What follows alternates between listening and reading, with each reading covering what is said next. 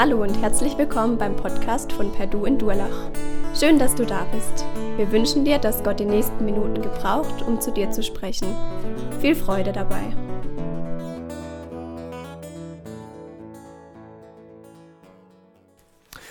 Ja, ich habe gedacht, wir fangen heute mal etwas gemütlicher an bei der Predigt. Ähm, es ist ja ausklingende Urlaubszeit und ich weiß nicht, wie euch das so geht. Ähm, Im Urlaub, also ich hatte dieses Jahr mal im Sommer zu Hause Urlaub gemacht, das habe ich richtig genossen, weil ich dann mal richtig Zeit hatte zum Zeitunglesen. Sonst komme ich immer heim und dann liegt da so ein Stapel von Zeitungen und dann ringe ich immer mit mir, gucke ich da jetzt noch rein oder nicht. Meistens nur noch ein bisschen lokaler Teil, damit man so weiß, was äh, zu Hause passiert ist. Ansonsten kommt es dann ins Altpapier. Jetzt haben wir hier noch einen kleinen Service für unsere Urlauber, die nicht alles mitgekriegt haben. Äh, wollte ich doch noch gern äh, auch im Blick auf unser Thema heute Machtwechsel. Es geht ja um Samuel, ja, Samuel, der Gehorsame ist heute dran. Wollte ich doch noch äh, zwei Schlagzeilen. Da war zum Beispiel am 27. August in der Zeitung die Überschrift Tod eines Patriarchen. Ich wusste gar nicht, dass es sowas bei uns noch gibt, äh, im Zusammenhang von Kleinfamilie, Patriarch, also irgendwie passt das nicht. Aber es ging ja nicht um Familie, es ging um einen Konzern, Volkswagen-Konzern. Ferdinand Pirch, der äh, ehemalige Vorstands- und Aufsichtsratsvorsitzende von VW, ist ganz plötzlich verstorben. 82 war er und dann habe ich da so ein bisschen nachgelesen. Der hat ja 1993 angefangen bei VW und hat dann so bis 2002 äh, da diese ganzen Autofritzen da unter ein Dach zusammengenommen. Eine Wahnsinnsleistung. Und dann war er bis 2015 war er der oberste Boss von VW. Und dann kam Martin Winterkorn. Dann gab es einen richtigen Machtkampf mit dem Ergebnis, Piech hat alle seine Ämter verloren. Und im Radio in einem Kommentar habe ich dann gehört, das Einzige, was ihm blieb, war sein Geld. Oh, habe ich gedacht, hm, wenn man so schnell und plötzlich alle seine Jobs verliert und dann nur noch Geld hat, also ich weiß noch nicht, ob Geld trösten kann, vielleicht habt ihr da Erfahrung, ich habe nicht so viel Geld, von daher äh, kann ich das nicht sagen, aber also wie gesagt, das ist das eine. Dann ein paar Tage später äh, unter der Rubrik Neues von der Säberner Straße, kennt ihr wahrscheinlich alle Säberner Straße in München? Ja? Kennt ihr nicht? Also, Stichwort Bayern München. Säbener Straße ist die Adresse, wenn da mal jemand hin will. Da war dann zu lesen auf Seite 3, er geht, aber nicht so ganz. Die Rede ist von Uli Hoeneß. War ja schon immer mal ein bisschen in den Schlagzeilen, ähm, dass er da schmeißen will, aber jetzt hat er es offiziell gemacht. Ende August hat er angekündigt, er geht und er gibt seinen Aufsichtsratsvorsitz ab. Er kandidiert nicht mehr als Präsident. Er geht. Aber nicht so ganz. Er bleibt noch im Aufsichtsrat. Und außerdem, äh, die, die dann danach kommen, das sind ja seine Leute. Ja. Von daher, Uli Hoeneß wird noch kräftig mitmischen bei Bayern. Keine Sorge, also das lässt noch manches erwarten, was wir da noch mitkriegen. Ja, so, jetzt also die beiden Schlagzeilen. Äh, jetzt muss ich mal gucken. Genau, das brauche ich noch. Für die dritte Schlagzeile habe ich leider ähm, keine Zeitung mehr, sondern äh, die Meldung ist schon ein bisschen älter. Genau gesagt, ein bisschen viel älter. Ähm, die Meldung, die steht nämlich in der Bibel und dort im Alten Testament. Es geht um Samuel. Wir haben ja die letzten Sonntage, die Urlauber mögen es uns verzeihen, aber wir mussten ja hier auch weitermachen. Wir haben die letzten Sonntage über Samuel gesprochen, so ganz verschiedene Dinge. Und heute geht es um Samuel, den Gehorsamen. Und in 1 Samuel 12, da wird uns erzählt, wie Samuel, und jetzt passt auf, nach 70 Jahren im Amt sein Amt abgab. 70 Jahre. Weiß nicht, wer sich das vorstellen kann. Äh, normal sind es ja nur Diktatoren, die relativ lange im Amt bleiben. Ja? Ähm, aber 70 Jahre schafft da auch keiner. Und Samuel war 70 Jahre im Amt. Das hing natürlich damit zusammen, dass er ganz, ganz früh angefangen hat, als Kind noch. Und jetzt war der Moment gekommen, dass er sein Amt abgibt. Bevor wir da einsteigen, noch mal kurz für alle, die nicht da waren, äh, den Vorgang. Am vergangenen Sonntag haben wir gehört, dass Samuel seine Nachfolge regeln wollte. Und äh, das tat er auch. Ähm, er setzte seine beiden Söhne ein. Das war vielleicht normal, macht man halt so, machte man damals so, aber so ganz gut war es nicht. Denn von diesen beiden hieß es, ich zitiere, sie suchten ihren eigenen Vorteil, nahmen Geschenke, sie waren bestechlich und sie beugten das Recht. Oh, äh, das haben natürlich die Ältesten in Israel auch gemerkt. Und dann kamen sie zu Samuel, äh, ja genau, zu Samuel und haben gesagt, du Moment mal, also so bitte nicht. Und dann haben sie ihren Wunsch vorgebracht. Wir wollen jetzt einen König. So wie all die anderen Völker ihn auch haben. Tolle Idee. Ne? Wir wollen jetzt einen König. Und Samuel, Samuel war schockiert. Einen König? Wie bitte? Äh, wahrscheinlich war er auch persönlich etwas gekränkt, kann man ja verstehen, äh, wenn die Söhne das Amt nicht kriegen. Ähm, Samuel war ja auch nur ein Mensch. Aber vor allem hat er die geistliche Dimension dieses Wunsches gesehen. Er hat genau gewusst, was da passiert, wenn ein König kommt. Der wird ganz anders mit dem Volk umgehen, als die Richter das getan haben, ein Gideon oder ein Samuel oder wie sie alle hießen. Und von daher war er zutiefst betroffen. Und leider hat er erst jetzt angefangen zu beten. Es wäre halt besser gewesen, er hätte gebetet, bevor er seine Söhne da ins Amt bringt. Aber jetzt redet er mit seinem Gott. Und was Gott zu ihm sagt, das haut ihn schier um. Denn Gott sagt zu ihm, Samuel, tu das, was das Volk will. Gehorche ihrer Stimme. Oh, das war heftig. Aber Samuel ließ sich von Gott sagen und er tat, was Gott ihm gesagt hat. Er gehorcht, auch wenn ihm das Ganze nicht gepasst hat, auch wenn das nicht nach seinem Geschmack war. Kennt ihr auch solche Situationen, dass man gehorchen muss und eigentlich innerlich ganz anders will? Ja, du vielleicht auch schon erlebt. So ging Samuel hier, aber er hat Gott gehorcht.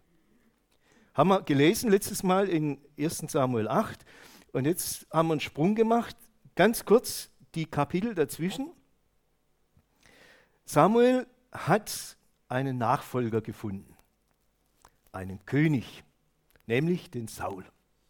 Saul war von Gott ausgewählt und dieser Saul, der wurde jetzt König in Israel. Und Samuel hat ihn eingesetzt als König. Und der Saul, der hat dieses Amt übernommen. Und dann hat er einen Krieg führen müssen gegen die Ammoniter, die Israel angegriffen haben. Und diesen Krieg hat er gewonnen. Und jetzt hat Samuel gemerkt, der Saul, der ist wirklich angekommen. Das Volk Israel hat ihn als König akzeptiert. Und das hieß für ihn, jetzt kann ich gehen. Und da starten wir jetzt in 1 Samuel 12. Samuel kann sein Amt abgeben nach 70 Jahren. Jetzt ist die rechte Zeit da. Und wenn wir das uns jetzt anschauen, dann haben wir das noch im Hinterkopf, so die, was heute so abgeht, Piech und Hönes und so, und dann merken wir die Unterschiede. Mein erster Punkt heute, Gott ist Samuels König. Ich lese zunächst mal die Verse 1 bis 5. Noch einmal hielt Samuel eine Rede vor den versammelten Israeliten Ihr wisst genau, dass ich immer ein offenes Ohr für euch hatte. Auch habe ich euren Wunsch nach einem König erfüllt. Er wird euch von jetzt an vorangehen und euch führen. Ich aber stehe hier als ein alter Mann mit grauen Haaren. Meine Söhne sind erwachsene Männer und leben mitten unter euch. Seit meiner Jugend bin ich euch vorangegangen. Nun will ich, dass ihr mir vor Gott selbst und vor dem König, den er eingesetzt hat, folgende Fragen beantwortet. Habe ich je von jemandem ein Rind oder einen Esel genommen? Habe ich mir auch nur ein einziges Mal durch Bestechungsgelder den Blick trüben lassen und dann ein ungerechtes Urteil gesprochen? Wenn ja, dann will ich alles zurückerstatten. Die Volksmenge antwortete, nein, Niemals. Du hast uns niemals betrogen oder unterdrückt.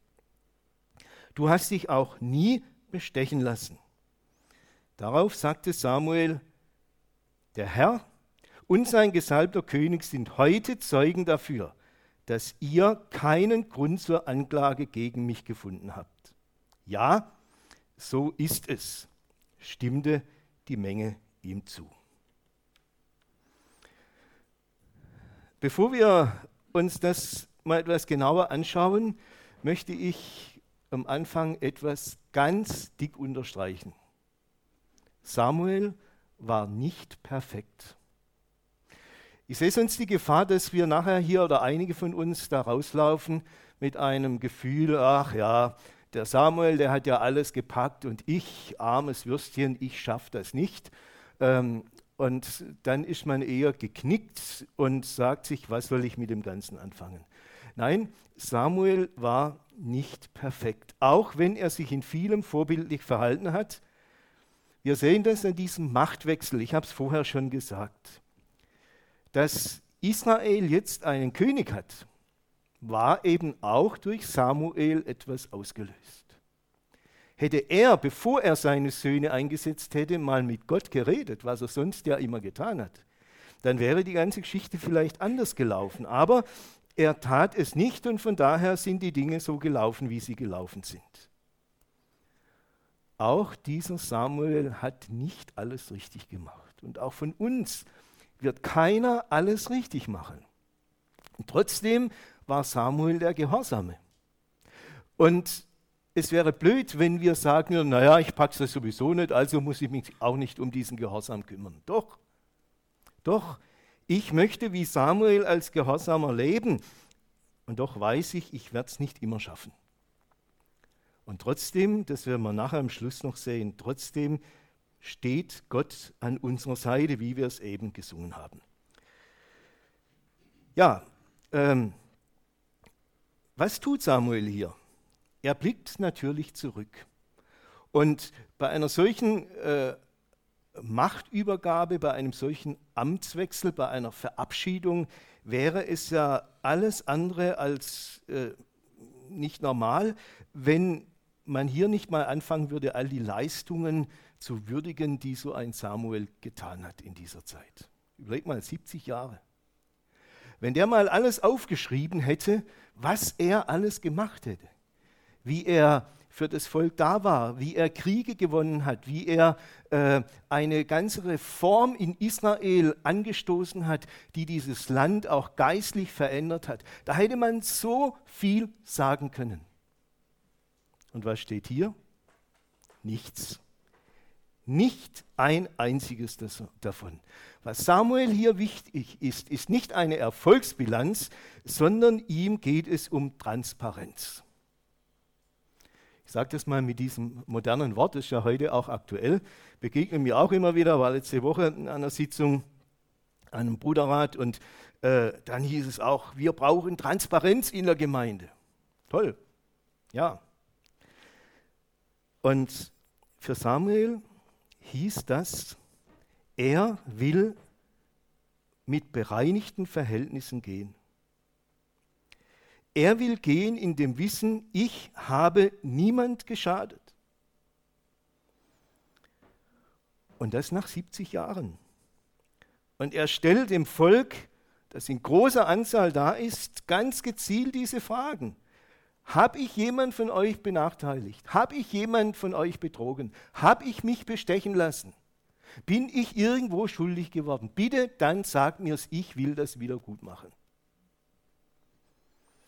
Ich habe mir nur mal einen Augenblick überlegt, wenn der Herr Piech oder der Herr Hönes vor ihre Gremien, vor ihre Leute getreten wären und diese Frage gestellt hätten. Ich weiß nicht, was da passiert wäre, aber lassen wir das mal. Ja? Samuel, Samuel kann das fragen und er bekommt eine Antwort. Samuel wird bezeugt, nein, du hast dich nicht bestechen lassen, du hast uns nicht betrogen, du hast uns nicht unterdrückt. Und ich habe mich gefragt, wie ist das möglich, dass einer 70 Jahre so leben kann? Dass er niemand benachteilt, dass er nicht nach seinem eigenen Vorteil strebt, dass er nicht gierig ist, wie viele Menschen es sind. Er konnte das tun, weil Gott sein persönlicher König war. Er sagt ja hier in Vers 5, der Herr ist mein Zeuge. Und daran sehen wir, Samuel lebte im Angesicht Gottes. Er wusste, Gott sieht mich und ich möchte das tun, was Gott von mir will. Ich möchte die Gebote Gottes befolgen, so gut ich es kann, und ich möchte mein Leben nach seinem Willen gestalten. Und so wurde Samuel zu einer authentischen und glaubwürdigen Person, zu einem Mann Gottes, dem man wirklich vertraut hat. Samuels Leben war geprägt von der Beziehung zu seinem Gott. Und Beziehung heißt hören und reden. Ihr Lieben, das gilt für alle Beziehungen, die wir haben wenn sie geprägt sind vom Reden und vom Hören, sind sie lebendig. Und wenn das nicht mehr passiert, dann sind Beziehungen tot.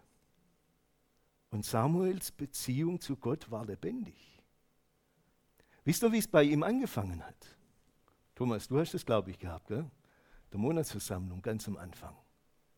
Ein Samuel kommt als Kind in den Tempel zu Eli und dann hört er nachts eine Stimme, Samuel, Samuel. Und er rennt eigentlich zum Eli und sagt, was ist los, du hast mich gerufen. Der Eli sagt, nee, ich habe dich nicht gerufen.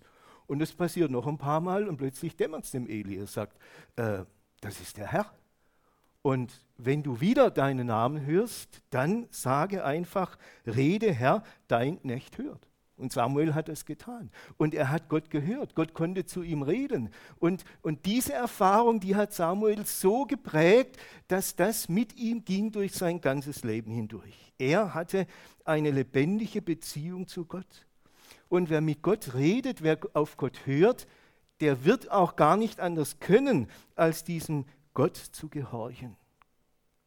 Glaube, Vertrauen auf der einen Seite und Gehorsam auf der anderen Seite gehören untrennbar zusammen. Apostel Paulus hat ja einen geradezu programmatischen Brief geschrieben, den Römerbrief haben wir ja auch hier noch nicht allzu lang her gehabt.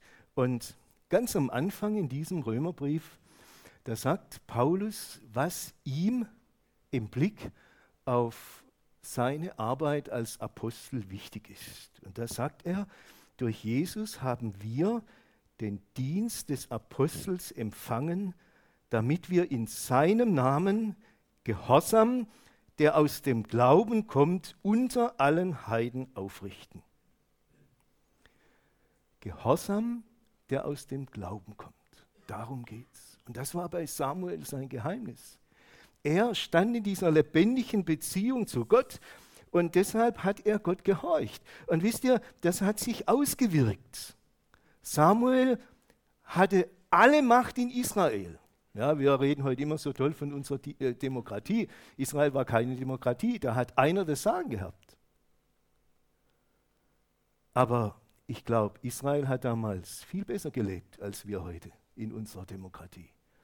Weil da einer vorne stand, der auf Gott gehört und der Gott gehorcht hat. Und dann hat er keine Herrschsucht an sich gehabt.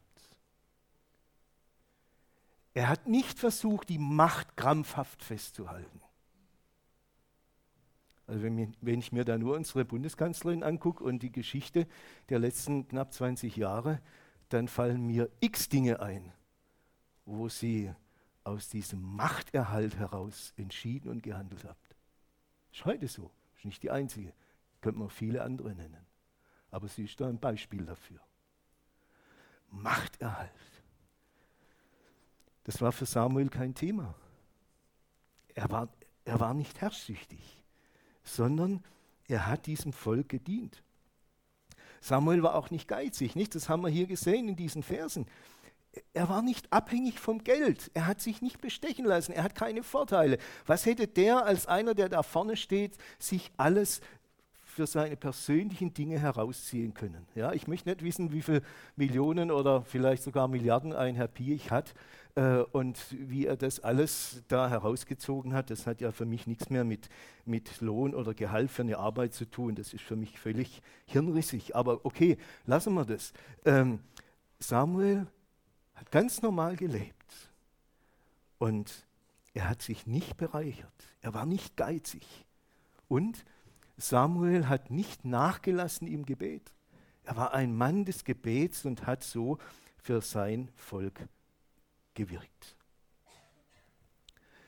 Ich möchte diesen Punkt abschließen und euch erinnern an ein Wort von Dietrich Bonhoeffer.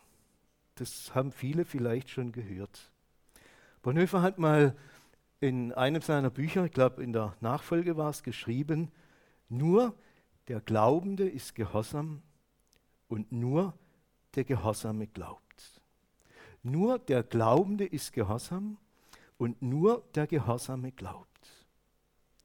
Wie hat Bonhoeffer das gemeint?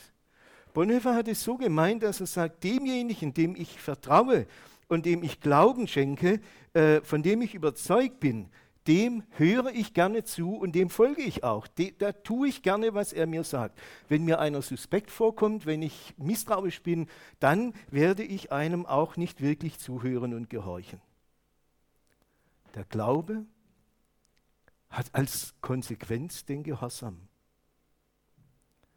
Und umgekehrt, wer einem Menschen gehorcht, der vertraut ihm auch. Bonhoeffer hat diese Erkenntnis nicht nur theoretisch gehabt, sondern er hat versucht, das umzusetzen. Äh, ihr wisst vielleicht, dass er 1935 ähm, berufen wurde, das Predigerseminar der Bekennenden Kirche in Finkenwalde äh, zu leiten. Und er hat diesen Ruf angenommen und äh, Bonhoeffer hat dann ähm, in diesem Predigerseminar eine ganz klare Tagesstruktur gehabt. Und der Tag hat morgens angefangen mit einer Andacht. Und dann gab es eine halbstündige Meditationszeit, so hat er das genannt. Wir würden heute sagen, stille Zeit. Ja? Und das hat er so verordnet und durchgezogen. Das war damals völlig revolutionär, das hat es damals nicht gegeben. Und das stieß auch nicht nur auf Zustimmung. Es waren Studenten dabei, die, die haben förmlich rebelliert. Die haben gesagt, ich will mich nicht hineinzwängen lassen in ein solches frommes äh, Korsett. Aber Bonhoeffer hat das durchgezogen, weil er überzeugt war. Und er hat ihnen das auch erklärt und begründet, äh, dass wir das brauchen, dieses Hören auf Gott und nur dann können wir auch gehorsam sein. Nur wenn ich weiß, was Gott von mir will und was Gott mir sagt, dann kann ich auch gehorchen. Damit kommen wir zum Zweiten. Gott war Israels König in der Geschichte. Da lesen wir Samuel fuhr fort, es war der Herr, der einst Mose und Aaron dazu berufen hat, eure Vorfahren aus dem Land Ägypten hierher nach Kanaan zu führen. Und nun hört mir zu. In der Gegenwart des Herrn erinnere ich euch an alle Wohltaten, die der Herr in seiner Treue euch und euren Vorfahren immer und immer wieder erwiesen hat. Nachdem euer Stammvater Jakob nach Ägypten gekommen war, riefen eure Vorfahren in äußerster Not zum Herrn um, um Hilfe. Da schickte er ihnen Mose und Aaron, um das ganze Volk aus Ägypten heraus in dieses Land zu führen. Doch schon bald vergaßen sie den Herrn, ihren Gott und alles, was er für sie getan hatte. Darum gab der Herr sie in die Gewalt ihrer Feinde. Sisera, der Herrführer des Königs von Hazor in Kanaan, die Philister und der König der Moabiter kämpften gegen sie. Dann schrien eure Vorfahren, jedes Mal zum Herrn um Hilfe und bekannten, wir haben gesündigt, denn wir haben dich, Herr, verlassen und die kanaanitischen Götter Bale und Astarte verehrt. Bitte befrei uns doch von unseren Feinden, dann wollen wir dir allein dienen. Da schickte der Herr ihnen erst Gideon, ein anderes Mal Barak, dann Jephthah und schließlich mich, Samuel. Durch diese Männer hat Gott euch und euren Vorfahren und jetzt auch euch ähm, geholfen. Vorher wart ihr von Feinden umgeben. Jetzt könnt ihr ruhig und sicher in eurem Land wohnen. Doch als der Ammoniterkönig Nahasch gegen euch in den Krieg zog, da kamt ihr zu mir mit der Forderung, wir wollen einen König haben. Dabei wusstet ihr genau, dass Gott der Herr euer König ist. Samuel macht dem Volk deutlich, Gott ist euer Gott in der Geschichte, euer König gewesen in der Geschichte. Es gibt ja viele, die Gehorsam heute grundsätzlich in Frage stellen und dann hat man den Verweis aufs Dritte Reich, äh, wo dann gesagt wird, ja, da sieht man ja, wohin das führt.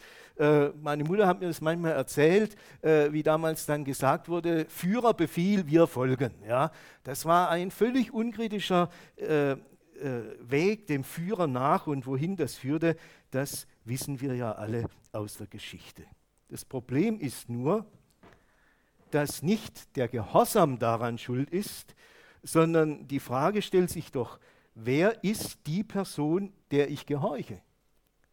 Und da wissen wir alle, Menschen können irren, Menschen können Schlachten verlieren, Menschen können auch andere verführen, Menschen sind anfällig für Bestechung und Ideologien. Aber gerade einen Menschen wollte Israel als König. Einen Menschen. Und da ist doch das Problem mit dem Gehorsam. Und die Frage, die Frage ist doch auch heute an uns. Wem folgen wir freiwillig? Wir werden ja seit Jahren, Jahrzehnten dahin äh, geprägt, dass wir sämtliche Autoritäten in Frage stellen, angefangen von den Eltern über Lehrer und all, all die ganzen Autoritäten. Die Frage ist nur, wem gehorchen wir denn? Es ist doch nicht so, dass wir nicht gehorchen. Gerade heute im Zeit des Internets Wem folgen wir denn da? Wer sind denn die Influencer, die Stars, die Sternchen, denen wir Glauben schenken und an denen wir uns orientieren? Auch das sind Menschen. Habt ihr schon mal überlegt? Samuel, Samuel spricht hier von dem Gott, der König in Israel war. Und dieser Gott, der hat seinem Volk unendlich viel Gutes getan. Samuel spricht von den großen Wohltaten Gottes für das Volk, von dem, wie er das Volk herausgeführt hat aus der Sklaverei, wie er sie zwar gerichtet hat, wenn sie ihn verlassen haben, sich ihnen aber immer wieder erbarmt hat, wenn sie zu ihm gerufen haben. Gott half ihnen immer wieder durch die Richter und jetzt, jetzt haben sie 70 Jahre Frieden hinter sich. In der Zeit Samuels, ich habe fast gedacht, hm, es geht uns ja ganz ähnlich. Ja?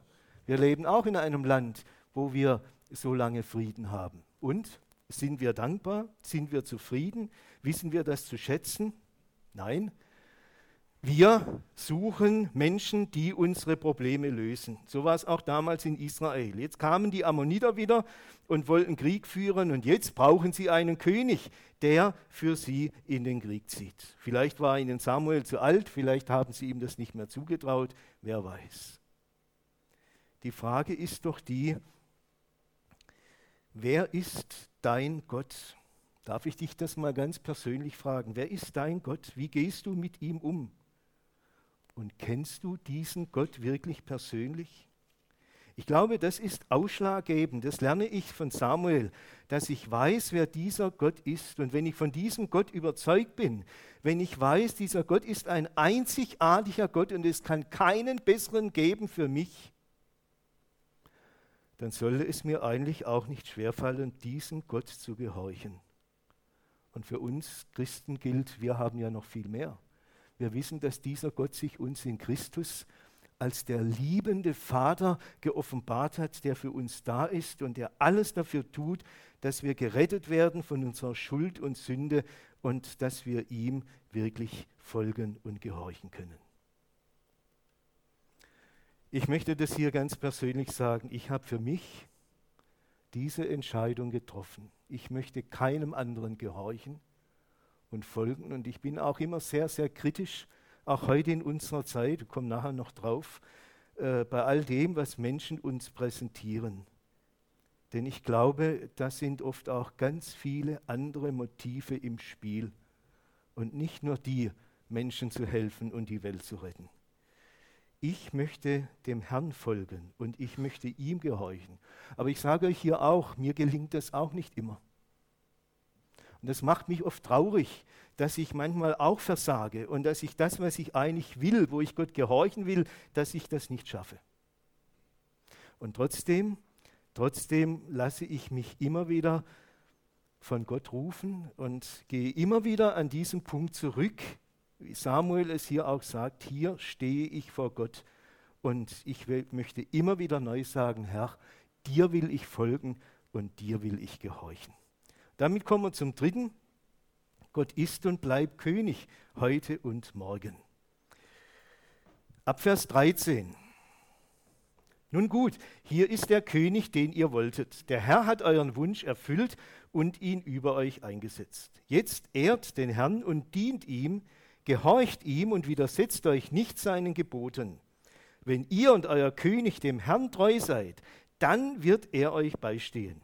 Gehorcht ihr ihm aber nicht, sondern widersetzt euch seinen Geboten, so wird der Herr sich auch gegen euch stellen, wie damals gegen eure Vorfahren. Und nun passt auf, vor euren Augen wird, wird der Herr ein großes Wunder vollbringen. Jetzt ist die Zeit der Weizenernte. Ihr wisst, dass es normalerweise in dieser Jahreszeit nicht regnet. Ich will nun den Herrn bitten, ein Gewitter mit starkem Regen zu schicken das soll euch zeigen, wie falsch in den Augen des Herrn euer Wunsch nach einem König war. Samuel betete laut zum Herrn. Und noch an diesem Tag schickte der Herr ein Gewitter. Es donnerte laut und regnete heftig. Da bekam das ganze Volk große Angst vor dem Herrn und vor Samuel.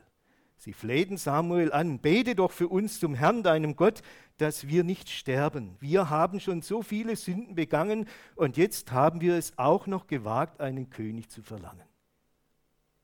Ihr müsst keine Angst haben, beruhigt Samuel das Volk. Ihr habt zwar ein Unrecht begangen, doch seid von jetzt an dem Herrn treu und dient ihm von ganzem Herzen.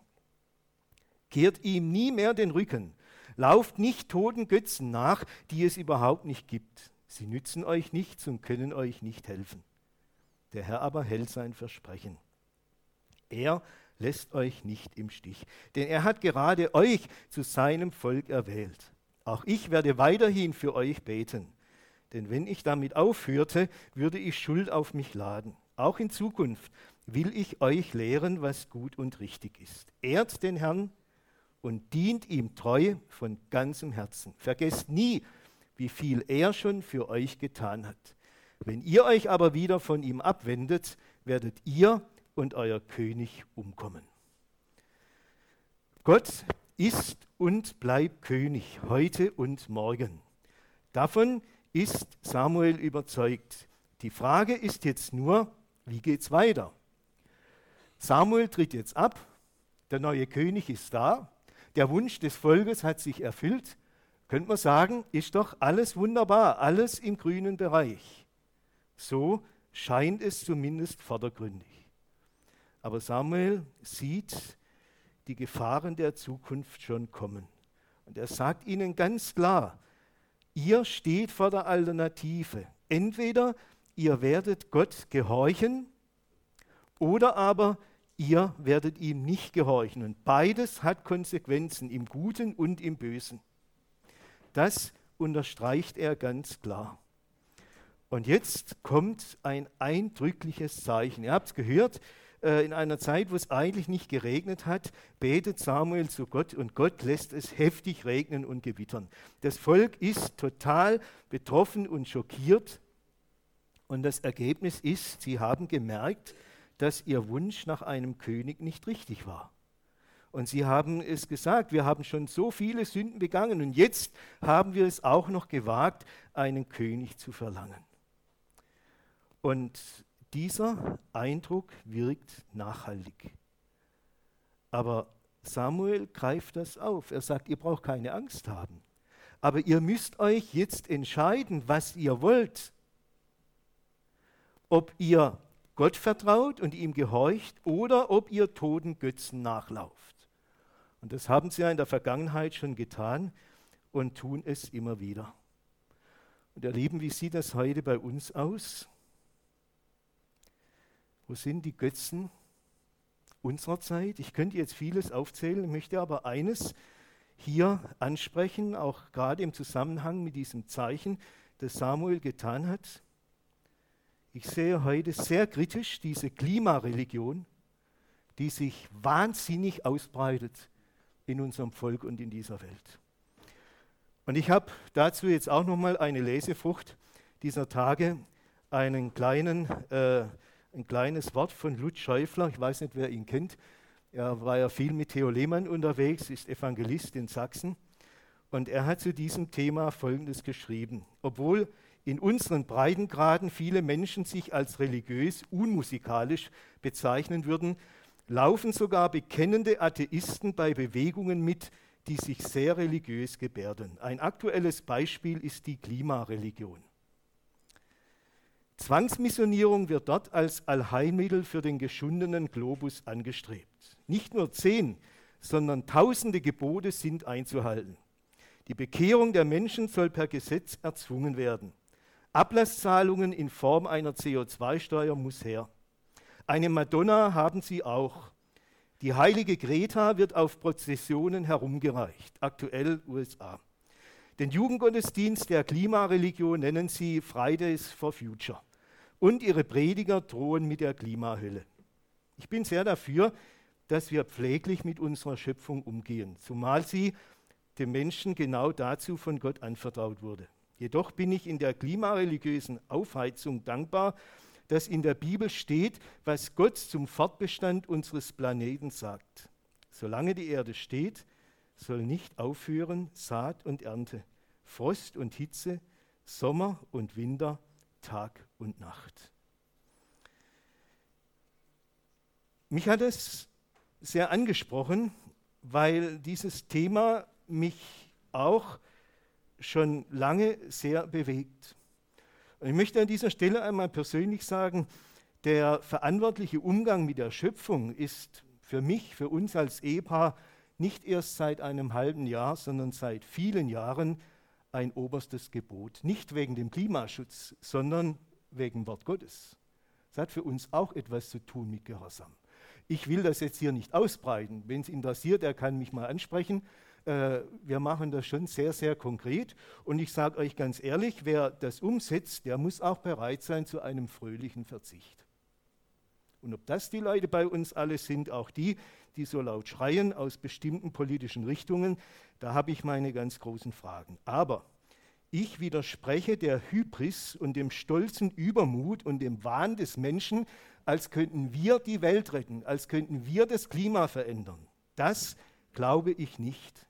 Das Klima hat ein anderer in seiner Hand. Und vielleicht müssten wir uns auch mal die Frage stellen, ob nicht das alles, was wir heute erleben, auch damit zu tun hat, dass Gott zu uns reden will. Wir Christen sollten das zumindest mal überlegen, aber selbst eine Kirche schreit kräftig mit in diesem ganzen Theater und ähm, von daher habe ich auch meine großen Fragenzeichen. Ich erlebe auch, wie Leute Dinge verbreiten, die einfach gelogen sind. Ich denke an eine Meteorologin, die kürzlich irgendwo geschrieben hat, äh, die Meteorologen wären erschüttert, weil Ende August hätte es noch nie 30 Grad oder mehr gegeben. Nun habe ich ein schlechtes Gedächtnis, aber ich, ich kann mich an bestimmte Dinge in den 90er Jahren zurückerinnern, wo wir Ende August über 30 Grad und mehr gestöhnt haben. Das nicht nur einmal.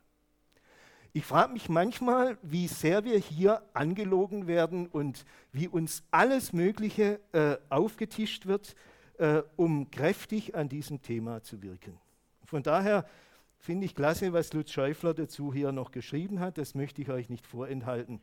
Im Leben und Sterben hilft uns nicht eine Religion, sondern nur eine Person.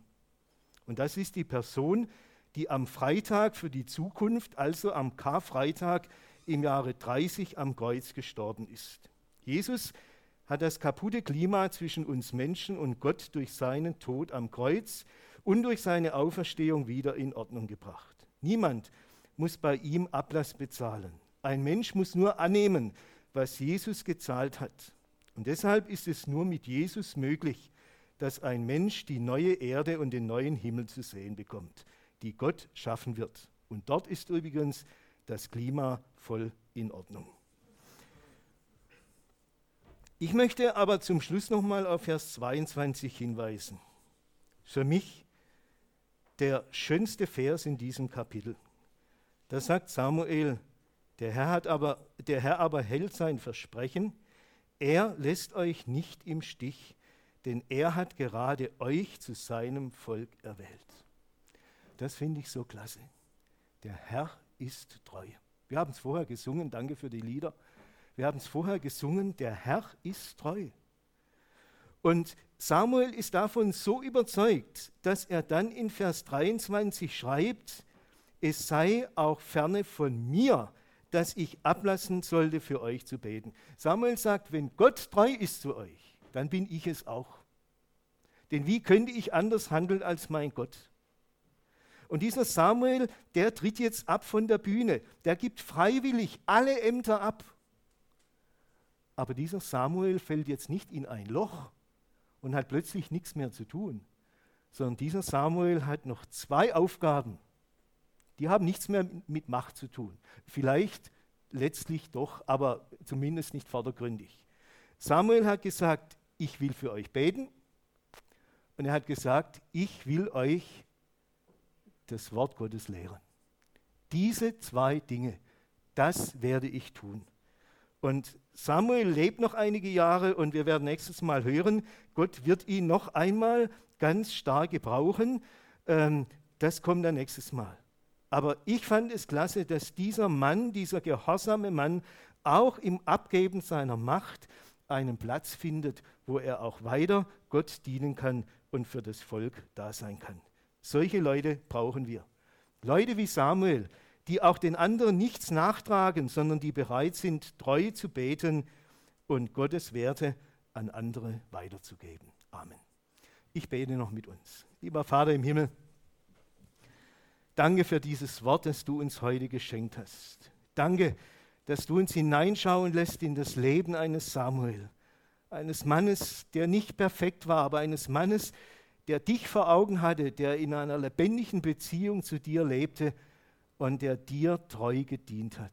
Und Herr, ich bitte dich, lass doch auch uns solche Menschen sein, die bereit sind, dir zu vertrauen, dir zu gehorchen und dann auch gegen alle Widerstände dieser Welt an dem festzuhalten, was du uns sagst.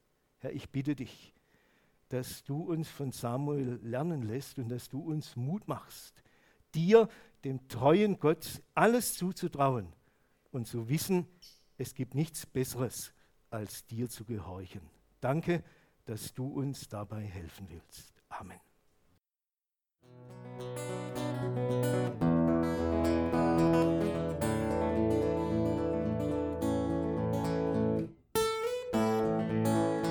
Wir hoffen, der Podcast hat dir weitergeholfen.